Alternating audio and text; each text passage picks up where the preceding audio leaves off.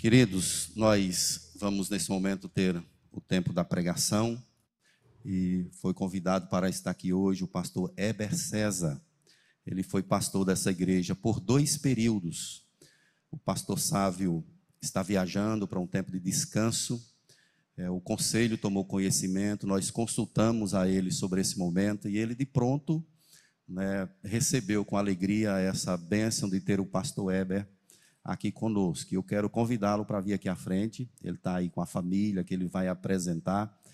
E nós queremos louvar muito a Deus por esse instrumento dele que foi usado muito aqui em nossa igreja. Então, para quem não conhece, esse foi pastor em dois períodos aqui em nossa igreja. E nós queremos recebê-lo em nome do pastor Sávio e também do conselho da igreja com alegria.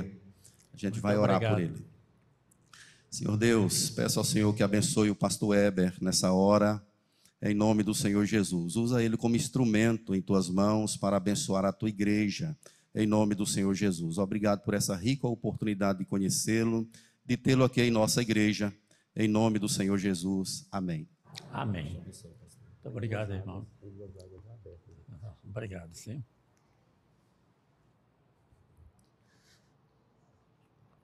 Irmãos amados, Preciso confessar que estou um pouco engasgado, muitas emoções com o encontro de ontem, à tarde, à noite, com vários irmãos do nosso tempo de pastorado aqui nesta igreja, matando a saudade.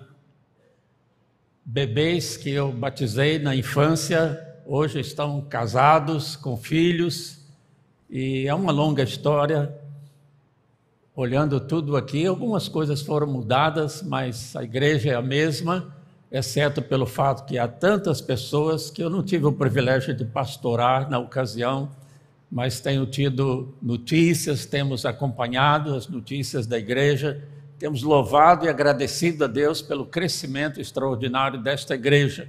Deus tem uma missão gloriosa para vocês nesta grande cidade.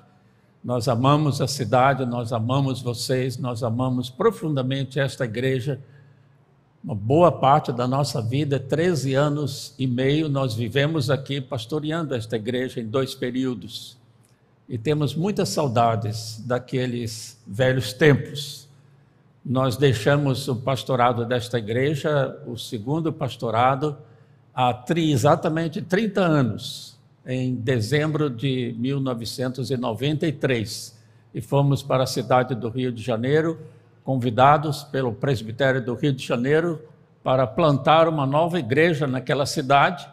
Plantamos a igreja e a pastoreamos durante 17 anos, depois pastoreei uma outra igreja e depois mais uma outra, e por fim, há seis anos, nós somos chamados para Brasília para começar uma nova igreja. Então, nós estamos sempre, pela graça de Deus, começando novas igrejas. Quando nós chegamos aqui a primeira vez, esta igreja tinha, eu acho que, três anos de organização, estava ainda no seu começo, tinha cerca de 110 membros, e hoje eu fui informado ontem, está com cerca de 1.200 membros. Louvado seja Deus por tudo isso, que Deus os abençoe grandemente. Eu agradeço muito aos pastores o privilégio que me deram de estar com vocês mais uma vez, de rever os amigos, os irmãos em Cristo tão queridos.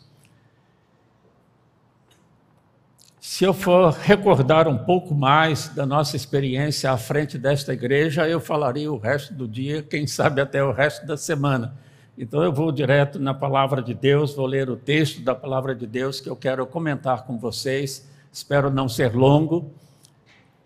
Tenho a fama de ter pregado sermões longos, não é? Acho que foi ali o Jorginho que lembrou disso ontem no nosso encontro, não é? Se lá na igreja em Brasília há um relógio na parede, não é? Para me vigiar. Mas vamos ler aqui para vocês Isaías capítulo 6, os versículos 1 a 8. No ano da morte do rei Uzias, eu vi o Senhor assentado sobre um alto e sublime trono, e as asas de suas vestes enchiam o templo. Serafins estavam por cima dele, cada um tinha seis asas, com duas cobria o rosto, com duas cobria os seus pés e com duas voava. E clamavam uns para os outros, dizendo: Santo, Santo, Santo é o Senhor dos exércitos. Toda a terra está cheia da sua glória. As bases do limiar se moveram à voz do que clamava, e a casa se encheu de fumaça. Então disse eu: Ai de mim, estou perdido, porque sou um homem de lábios impuros e habito no meio de um povo de impuros lábios. E eu vi o Senhor dos exércitos. Então um dos serafins voou para mim, trazendo na mão uma brasa viva que tirara do altar. Com a brasa tocou a minha boca e disse: Eis que ela tocou os teus lábios, e a tua iniquidade foi tirada, e perdoado o teu pecado. Depois disto, ouvi a voz do Senhor que dizia: A quem enviarei? E quem há de ir por nós? E eu disse: Eis-me aqui, envia-me a mim. Vamos ter uma palavra de oração, irmãos.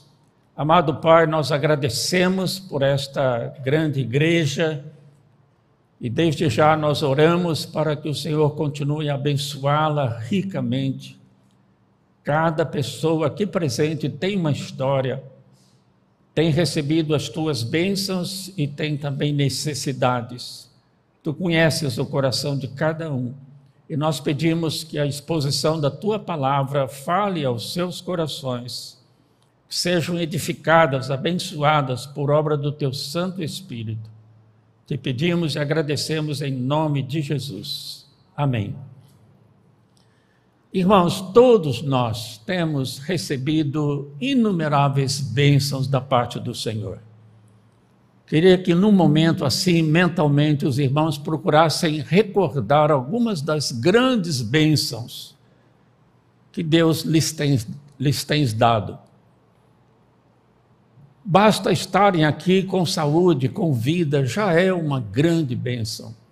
E se estão aqui numa igreja cristã evangélica, seguramente já receberam Jesus Cristo como seu Salvador pessoal. E esta é de todas as bênçãos a mais importante. Que maravilha, irmãos, termos sido escolhidos por Deus, termos ouvido o Evangelho e o Espírito Santo ter agido no nosso coração, nos levado ao arrependimento e à fé em Cristo Jesus como nosso Salvador. Para muitas pessoas céticas, tudo isso parece um absurdo, como Paulo escreveu, uma loucura a mensagem do Evangelho. Mas para nós é tão real. Que maravilha nós sermos filhos de Deus, nós sermos cristãos. Nesse mundo tão corrupto, mundo de trevas, não somos melhores do que ninguém, mas nós temos o Senhor Jesus Cristo no nosso coração. Isto faz toda a diferença. Que ao enfrentar dificuldades, crises, vocês realmente recorram a Deus em oração e confiem que Deus pode resolver o seu problema. Mas eu quero mencionar também algumas dificuldades, alguns problemas. Todos nós temos problemas. Crises financeiras, desemprego, enfermidade própria ou de um ente querido, perda de pessoas amadas, perda de bens materiais. E nós vivemos uma época muito difícil em nosso país. E já não é de agora. Igrejas têm sido divididas nessa polarização política. Isso nos aflige, nos entristece seja este governo, seja outro, o fato é que nós temos problemas nacionais que parecem insolúveis.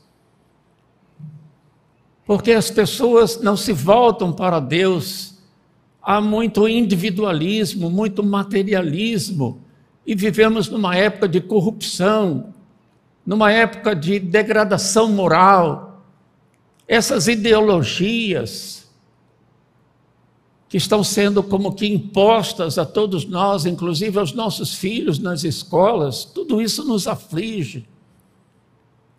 Nós temos crise na saúde, nós temos crise na educação, nós temos crise econômica, mas por outro lado, esse é um país maravilhoso. Nós não temos terremotos, nós não temos guerras. O país é rico. E tudo isso é bênção de Deus, e todavia, por causa da pecaminosidade humana, nós temos essas crises mencionadas. E não é só aqui, mas em muitas partes do mundo. Mesmo agora nós temos nos afligido, nós temos nos compadecido com essa guerra da Ucrânia. Mais de 60 mil pessoas já perderam a vida, sendo cerca de 18 mil pessoas civis. Isso parece não ter fim. E não é só ali que está acontecendo isso. E nós nos perguntamos qual pode ser a nossa atitude? Onde nós vamos encontrar conforto? Onde nós vamos alimentar esperança? Saímos há pouco de uma pandemia que ceifou muitas vidas. Nós mesmos, eu perdi recentemente quatro irmãos, um cada ano, 2015, 2016, 2017, 2018, cada ano faleceu um dos meus irmãos. Resta apenas eu. Então eu orei e pedi a Deus que desse uma trégua a partir de 2019. Estou aqui com os meus 81 anos de idade, ainda não parece, não é, irmãos? A Márcia perdeu dois irmãos muito queridos nessa pandemia um presbítero da igreja presbiteriana do Rio de Janeiro, líder da igreja, quase um pastor, e líder também na sua cidade, Alto Jequitibá, Minas Gerais, empreendeu muitas obras ali no colégio evangélico da cidade. Eu até brincava, você acaba virando prefeito da cidade. Faleceu repentinamente nesta pandemia. Quem sabe muitos de vocês também perderam entes queridos mais recentemente onde nós vamos buscar conforto, encorajamento, esperança, como manter a nossa fé. Então, eu acho que esse texto que nós lemos é muito oportuno para uma hora como esta. O profeta Isaías começa dizendo: No ano da morte do rei Uzias, eu vi o Senhor assentado num alto e sublime trono. O rei Uzias foi também chamado Azarias, e ele foi começou a governar com 17 anos e foi temente a Deus. Ao contrário de muitos outros reis de Judá e de Israel, ele fez o que era reto, o que agradava ao Senhor. E o Senhor o abençoou, ele foi próspero no seu reino, trouxe um tempo de paz para ajudar. Mas justamente por ter sido tão abençoado por Deus, envaideceu-se e começou a fazer coisas erradas, contrárias à vontade de Deus, principalmente idolatria. Então foi acometido de lepra e veio a falecer. E o profeta Isaías, líder religioso em Israel, ficou aflito, ficou pensativo, ficou temeroso, quem sabe como muitos de nós presentemente. Embora o rei Uzias tivesse feito coisas erradas no final do seu governo, ele todavia, como mencionei, trouxe um tempo de paz para ajudar. E agora ele morre. E como na sua história Judá e Israel tiveram muitos maus reis que levaram a nação à idolatria, à prostituição e a graves pecados contra Deus, e por causa disso, posteriormente, viria o exílio de Israel e de Judá na Babilônia, com castigo e disciplina de Deus. O fato é que, morrendo o rei Uzias, o profeta ficou sem chão, como nós dizemos. E agora? Será que se levantará um novo governante que vai levar a nação outra vez à idolatria, ao pecado, ao afastamento de Deus? E o que fez o profeta? Ele foi ao templo, ele buscou o Senhor.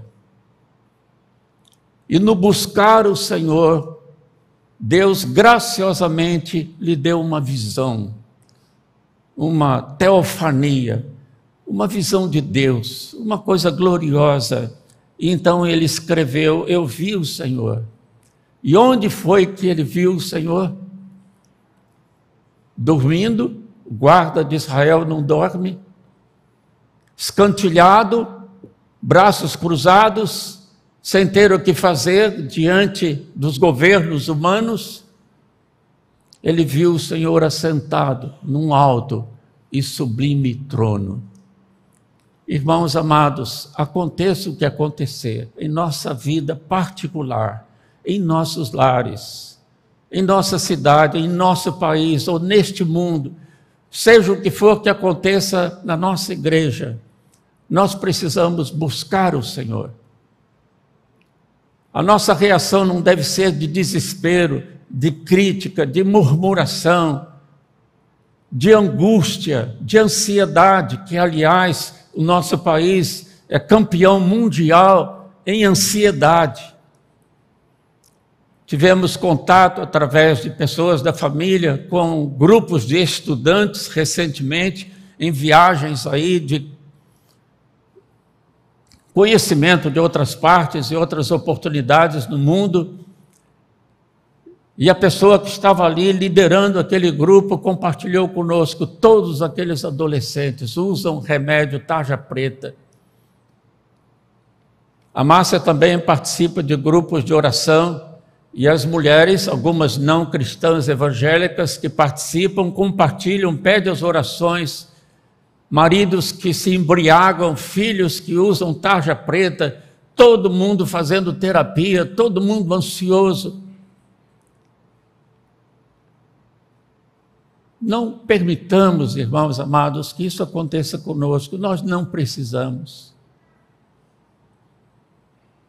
Não estou negando o fato que algumas pessoas, por razões de saúde, precisam de um certo tratamento, até psiquiátrico, tomar certos remédios, tudo certo, são instrumentos de Deus para cuidar da nossa saúde física e emocional e espiritual. Todavia, muitas pessoas ficam ansiosas e doentes por não terem fé, por não terem confiança, por não buscarem o Senhor nessa dificuldade presente que nós estamos vivendo em nosso país, em vez de nos dividirmos por opiniões políticas diferentes, e eu sei de igrejas que racharam, metade da igreja saiu por causa de posições políticas diferentes. Onde fica a unidade do Espírito que Paulo escreveu aos Efésios? Preservai a unidade do Espírito. A nossa fé em Cristo Jesus, a nossa irmandade cristã é muito mais importante do que todas estas coisas que acontecem à nossa volta, pelas quais devemos orar e, se estiver em nossas mãos, fazer algo para mudar. Mas não percamos a noção de que o nosso Senhor está no controle de todas as coisas. Os teólogos fazem uma distinção entre a vontade intencional de Deus e a vontade permissiva de Deus. Muitas coisas que nós temos visto não são a vontade intencional de Deus, não é o plano de Deus. Isso inclui maldade, violência, corrupção, negligências, egoísmo, materialismo. Claro que isso não é a vontade de Deus, mas nós nos perguntamos: se Deus é Senhor, por que tais coisas acontecem? Porque Deus permite. Existe o chamado livre-arbítrio, uma coisa que precisa ser melhor estudada e explicada, mas só menciono o fato de que Deus permite. Deus permitiu que Satanás fizesse o que fez na vida de Jó. Mas Deus impôs a Satanás um limite. Pode tocar nele, fazê-lo ficar doente, pode tirar dele todos os seus bens materiais, mas não lhe tire a vida. Deus permite até certo ponto que seja Satanás, que sejam homens maus, façam determinadas coisas. Agora, irmãos, se Deus está no alto e sublime trono, nós não podemos nos esquecer de que Ele foi, é e sempre será soberano. Ele está acima de todas estas coisas. E se determinadas coisas acontecem, é porque Ele permite com um propósito, um propósito bom. Porque a vontade de Deus é boa, é perfeita e é agradável, como escreveu o apóstolo Paulo aos Romanos. São estas informações bíblicas, estes valores que nós precisamos colocar em nosso coração e fortalecê-los com leitura da Bíblia, com oração, com adoração. Nós somos o povo de Deus, nós somos crentes, nós confiamos. E além do mais, nós olhamos para frente e nós vemos o que? A volta gloriosa do Senhor Jesus nós vemos novos céus e nova terra. Então não podemos nos permitir desesperança, desespero, angústia, ansiedade. Nós confiamos em Deus. Se algo está acontecendo na vida particular, na vida familiar, na vida social, no trabalho, no país, no mundo, como o profeta Isaías, no ano da morte do rei Uzias, um tempo de crise, ele foi ao templo. E não estou falando só de vir aqui na igreja, no templo, nos domingos ou nos pequenos grupos. Mentalmente, na nossa hora devocional, individual, nós comparecemos à presença de Deus, dobramos os nossos joelhos e colocamos as nossas ansiedades nas mãos de Deus. E procuramos, não vamos ter uma teofania, uma visão, não vamos ouvir vozes do céu, possivelmente, mas mentalmente, por obra do Espírito Santo, nós vamos ter sim uma visão de Deus. E podemos estar absolutamente certos de que nós vamos ver, entre aspas, Deus no alto e sublime trono. Os reis da terra, os governantes, têm tronos baixos, têm tronos nada sublimes, mas o nosso Deus está no alto e sublime trono. Então, o primeiro ponto é este: buscar a presença de Deus e ter uma visão de Deus. Ele é soberano. Ele não largou as rédeas da nossa vida da nossa igreja, do nosso país e do mundo.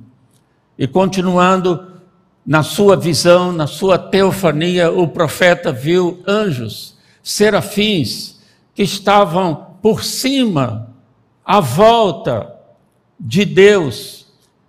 Aí fala das asas, etc., não é o ponto aqui, mas no capítulo, no versículo 3 diz: E clamavam uns para os outros, à volta de Deus e do seu trono, os anjos puros, santos, perfeitos, louvavam a Deus, dizendo: Santo, Santo, Santo é o Senhor dos exércitos. No hebraico, em vez de dizer Santíssimo, absolutamente santo, a palavra é repetida três vezes: Santo, Santo, Santo. O soberano Deus é santíssimo, é perfeito. Isso inclui cheio de amor, de graça, de misericórdia. Ele é o Senhor dos exércitos. Pense em todos os exércitos do mundo juntos. Deus é o capitão, Deus é o general, Deus é o Senhor dos exércitos. Significa, ele tem todo o poder. Não há poder no mundo, não há política, não há jogo político que possa suplantar o poder de Deus. E é nisto que nós precisamos firmar a nossa fé, a nossa confiança. Toda visão assim de Deus quando nós dobramos os nossos joelhos diante de Deus e o adoramos e o louvamos, Santo, Santo, Santo é o Senhor, Senhor dos exércitos, nós temos um quebrantamento espiritual. Diante dessa grandiosidade, desta visão de Deus assentado no alto e sublime trono, um Deus absolutamente santo e perfeito, nós nos sentimos desse tamanhozinho, se tanto. É o que nós chamamos quebrantamento espiritual, uma humilhação. E nós nos sentimos tão pecadores, diante de tanta santidade, de tanta glória. E é isso que nós precisamos sentir quando nós cantamos estas músicas louvando a Deus. Se nós prestarmos atenção no que nós estamos cantando, se nós estivermos aqui no verdadeiro espírito de adoração, se estivermos ouvindo palavra de Deus, inspirada pelo Santo Espírito de Deus, se tivermos esta consciência, mesmo em casa, quando lemos a Bíblia, quando oramos, quem sabe cantarolamos hinos evangélicos, o que é que acontece, irmãos? Nós temos um reconhecimento da nossa pequenez, da nossa pecaminosidade.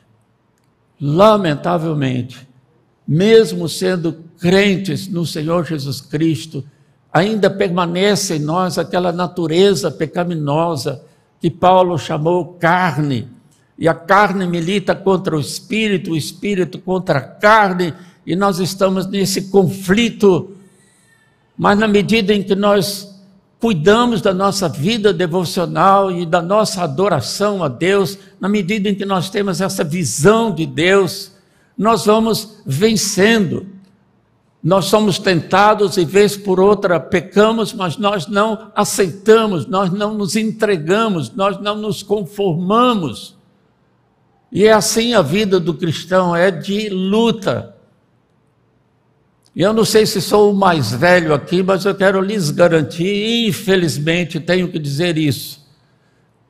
Não pense que chegando aos 80, 81 anos de idade, isso vai passar.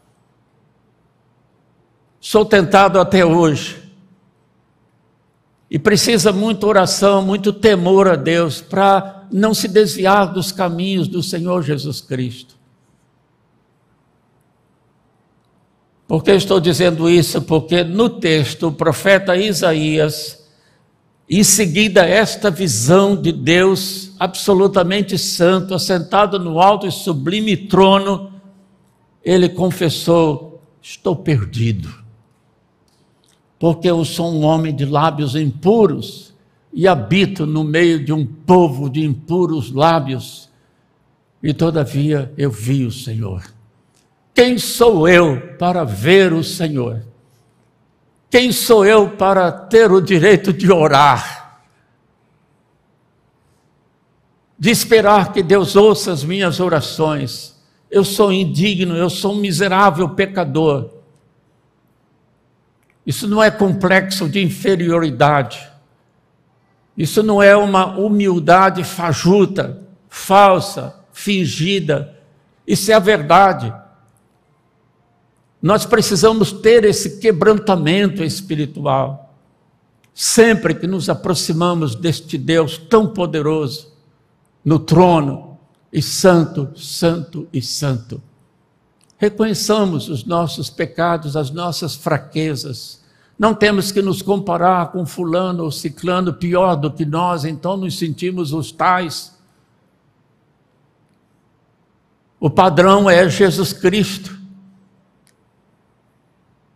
Como Paulo escreveu, sede meus imitadores, como eu sou de Cristo. Isso me faz lembrar que, bem no começo do meu primeiro pastorado nesta igreja, ainda na Rua do Espinheiro, Quando eu citei esta passagem, estávamos fazendo um estudo nesse texto, e um dos irmãos que estava ali, bem na frente, presbítero da igreja, disse: Eu não concordo com o apóstolo Paulo. Eu acho isso muito presunçoso. Como é que ele pode dizer ser de meus imitadores? E eu precisei chamar a atenção dele para a segunda parte do versículo: Como eu sou de Cristo. E o que eu quero enfatizar aqui é que nós procuramos imitar, não a fulano ou ciclano, e nem nos compararmos uns com os outros, mas nós temos os olhos fixos em Jesus Cristo, o autor e consumador da fé. E ele é como o Pai celestial, santo, santo e santo. Então nós lemos os evangelhos, nós vemos a vida perfeita de Jesus, principalmente o seu amor a pessoas como aqueles doze apóstolos, como Maria Madalena, uma prostituta.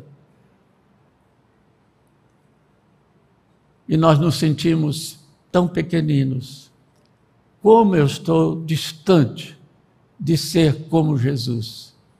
Então, olhando para o nosso soberano Deus, no alto e sublime trono, e anjos que nunca pecaram, à sua volta, louvando-o exaltando a sua santidade, a sua perfeição, nós nos sentimos assim, tão pequenos, e nós caímos de joelhos e nós confessamos: Eu sou um homem de impuros lábios. Eu não sei se o profeta Isaías, embora fosse temente a Deus e profeta, tinha problemas com a língua. Maledicência, palavrão, porque ele disse: Eu sou um homem de lábios impuros. E disse: E ainda mais, habito no meio de um povo de impuros lábios. Essa gente à volta me contaminou. E nós estamos expostos à influência da sociedade, que eu já mencionei hoje, tão corrupta, essa crise moral, essa ideologia, essas coisas tão inaceitáveis, tão absurdas para nós. Mas quantas vezes nós vamos nos contaminando com o mundo? Por isso, Paulo escreveu aos Romanos, capítulo 12: Não vos conformeis com este mundo, mas transformai-vos pela renovação da vossa mente. O fato é que o profeta precisou confessar. As coisas não vão bem, ele pensou, na minha vida com o Senhor diante de tão gloriosa visão, eu reconheço, não sou um bom crente ainda. Mas quando ele se quebrantou, quando ele se humilhou diante de Deus, o que, que ele encontrou? Castigo, disciplina, censura. Um dos anjos, certamente enviados pelo soberano Senhor, simbolicamente, numa visão, pegou uma brasa do altar e a passou nos lábios do profeta e o purificou. E em seguida o profeta, agora perdoado, purificado, ele ouve a voz do Senhor: A quem enviarei? E quem há de ir por nós? E agora, depois de todo esse processo espiritual, ele responde prontamente: envia-me a mim. Ele confessou: os meus lábios são impuros. O que é que nós temos que confessar, irmãos? Todos têm um ponto fraco, todos têm um calcanhar de Aquiles, e o diabo sabe muito bem. Alguns são apegados demais aos bens materiais, ao dinheiro, outros têm severas tentações na área sexual. Outros têm, como profeta, problemas de língua, crítica, maledicência e muitas vezes palavrão. Palavras ásperas, discussões desnecessárias. Outros têm um temperamento explosivo, irritadiço. Outros têm uma tendência para vícios, como cigarro, como bebidas alcoólicas. E às vezes até drogas. Alguns casais brigam, brigam, brigam. Então nós temos que confessar estes nossos pecados. E certamente, na sua graça, no seu amor, Deus nos purificará, Deus nos perdoará. São João escreveu que se confessarmos os nossos pecados, ele é fiel e justo para nos perdoar os pecados e nos purificar. E uma vez tendo uma visão de Deus no seu trono, Deus é o soberano da minha vida e deste mundo. Uma vez que nós reconheçamos a santidade de Deus, e uma vez que nós confessemos os nossos pecados e recebamos o gracioso perdão de Deus, então certamente Deus tornará claro para nós o seu chamado. Não significa que vamos ser chamados para ser missionários no sentido de partir para a Índia, África, ribeirinhos da Amazônia, como missionários enviados para terras distantes. Mas a verdade é que todos somos missionários. Onde você mora, onde você trabalha, no seio da sua família, nesta cidade, você é um missionário. Seja qual for a sua profissão ou ainda estudando, é sal da terra, é luz do mundo. E Jesus disse não só aos doze apóstolos, mas a todos os seus discípulos: assim como o Pai me enviou, eu vos envio ao mundo. Tenhamos também essa noção de que nós somos enviados. Há muita coisa de âmbito maior, político, econômico, social, que nós não podemos mudar. Mas nós podemos mudar o contexto à nossa volta, porque a luz ilumina as trevas, o sal tempera a comida. E Jesus disse: Vós sois luz do mundo e sal da terra. Então, talvez Deus esteja dizendo para você hoje: A quem enviarei? Olha quantos missionários, só aqui neste salão hoje. Se cada um de nós tivermos uma vida santificada, essa visão correta de Deus no trono, buscando a purificação, a santificação,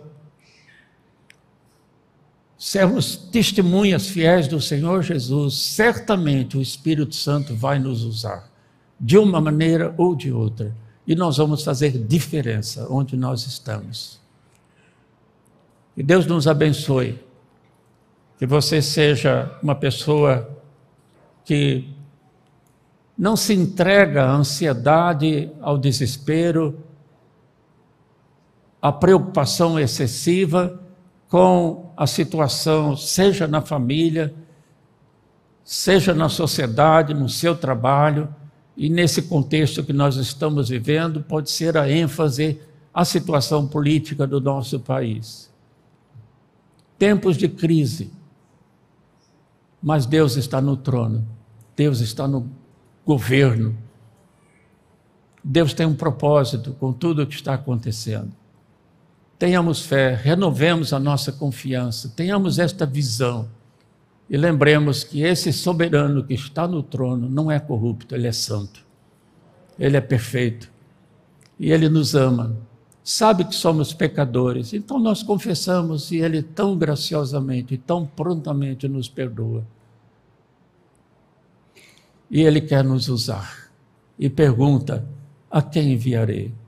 E a nossa resposta, diante de tantas bênçãos, só pode ser: envia-me, Senhor, usa-me. Amém. Deus nos abençoe.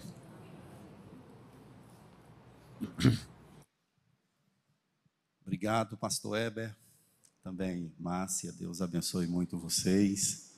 Bom demais tê-los aqui em nossa igreja. Palavra de Deus para o nosso coração.